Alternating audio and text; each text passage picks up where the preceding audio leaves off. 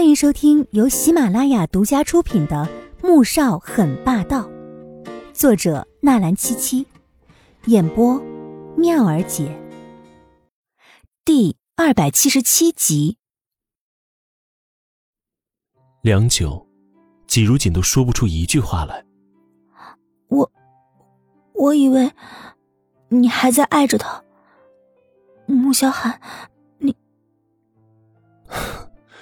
阿锦，你怎么会以为我爱着苏画呢？穆萧寒失笑，季如锦张了张嘴，神情有些激动。他这意思，是不是其实已经不爱苏画了？对不起。季如锦张开手环在男人的腰间，阿锦，你乖乖回去等我，听话好吗？别再让我担心了。穆萧寒的眸子发沉，他已经保护不了他多久了。可是还是不想让他受到一丁点的伤害。穆萧寒，你是不是怕苏振宽借题发挥为难我？我不想走，我要等苏画出来，毕竟他是为了救我才出事的。如果我就这样走了，我还是人吗？而且，我怎么能让你一个人面对？我们是夫妻，我要在这里和你一起等。季如锦摇摇头，他不能将每一次有事。就逃避或者躲在穆萧寒的背后，让他去摆平一切。是夫妻，就应该共同面对所有的困难。穆萧寒无奈的叹了一口气，牵着他的手走了出去。手术进行了整整四个小时，苏画才被护士推了出来。所有人立即跑了过去，看着面色苍白、紧闭着双眼、照着氧气罩的苏画。立即着急的追问起医生手术的情况。医生，我姐她怎么样了？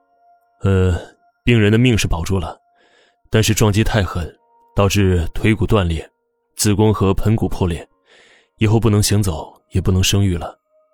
病人醒过来之后，最好还是要多安慰一下的。医生摘下口罩，缓缓的说道。而所有人听到这个消息，不敢置信的瞪大眼睛。齐康第一个便激动又愤怒的朝季如锦冲了过来，那眼神似是要将他活剥了才解恨。而季如锦也比他好不到哪儿，听到这样的消息，如遭雷击一般呆滞在原地，以至于齐康那副要杀了他的样子，也没有什么反应。穆萧寒挡在他面前，目光冰冷的看向冲到面前的齐康：“你碰他一下试试。”齐康不敢相信的摇着头。凶狠的瞪了穆萧寒一眼，哼，你现在还护着她？小花变成现在这样，你还护着这个女人？穆萧寒，你对得起小花吗？她是我老婆，我不护着她，我护着谁啊？齐康，你最好搞清楚，是小花推开阿锦的，你要报仇的话，找错人了。穆萧寒发出一声冷笑，这些人还真当他的阿锦是孤儿，没人护着吗？什么错，都往他的头上推。他这句话，令齐康猛地怔住了，脸色变得更加难看。你还是想想，小花醒来之后该如何安慰她吧。穆萧寒淡淡的看了他一眼，转身牵着季如锦走出电梯。到了病房外面，季如锦想进去，却听见苏振宽吼道：“滚！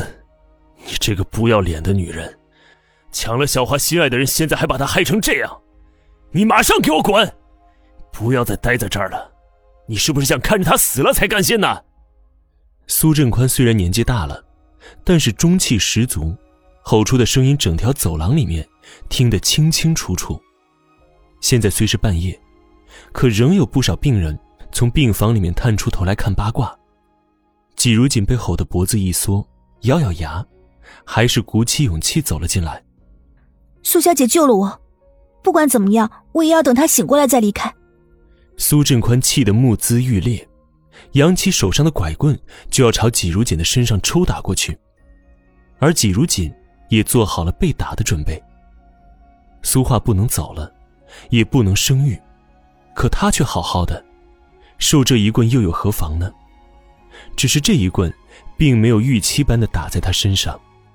他只感觉自己落入了一个怀抱当中，接着听到一声响，抬起头，就看到穆萧寒抱住自己，神情依旧平静。你疼不疼？快让我看看。穆萧寒摇了摇头，没事。说完之后，转身看向脸色涨红的苏振宽。苏老似乎忘记了自己绑架阿锦的事情吧？不过那些证据还保留着呢。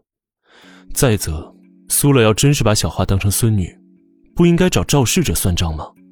苏振宽一张老脸气得通红，胸口上下起伏着，一副马上要背过气势的模样。季如锦真怕苏振宽出事，这样的话，他岂不是欠了苏家更多了？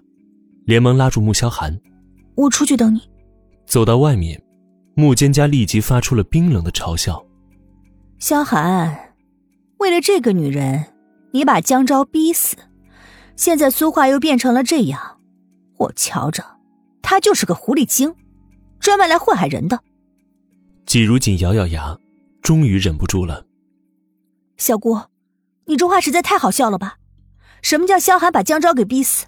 他犯的罪，死十次都不够的，难道不该定他的罪吗？他自己要上吊自杀，只能说明他心虚，这怪得了谁啊？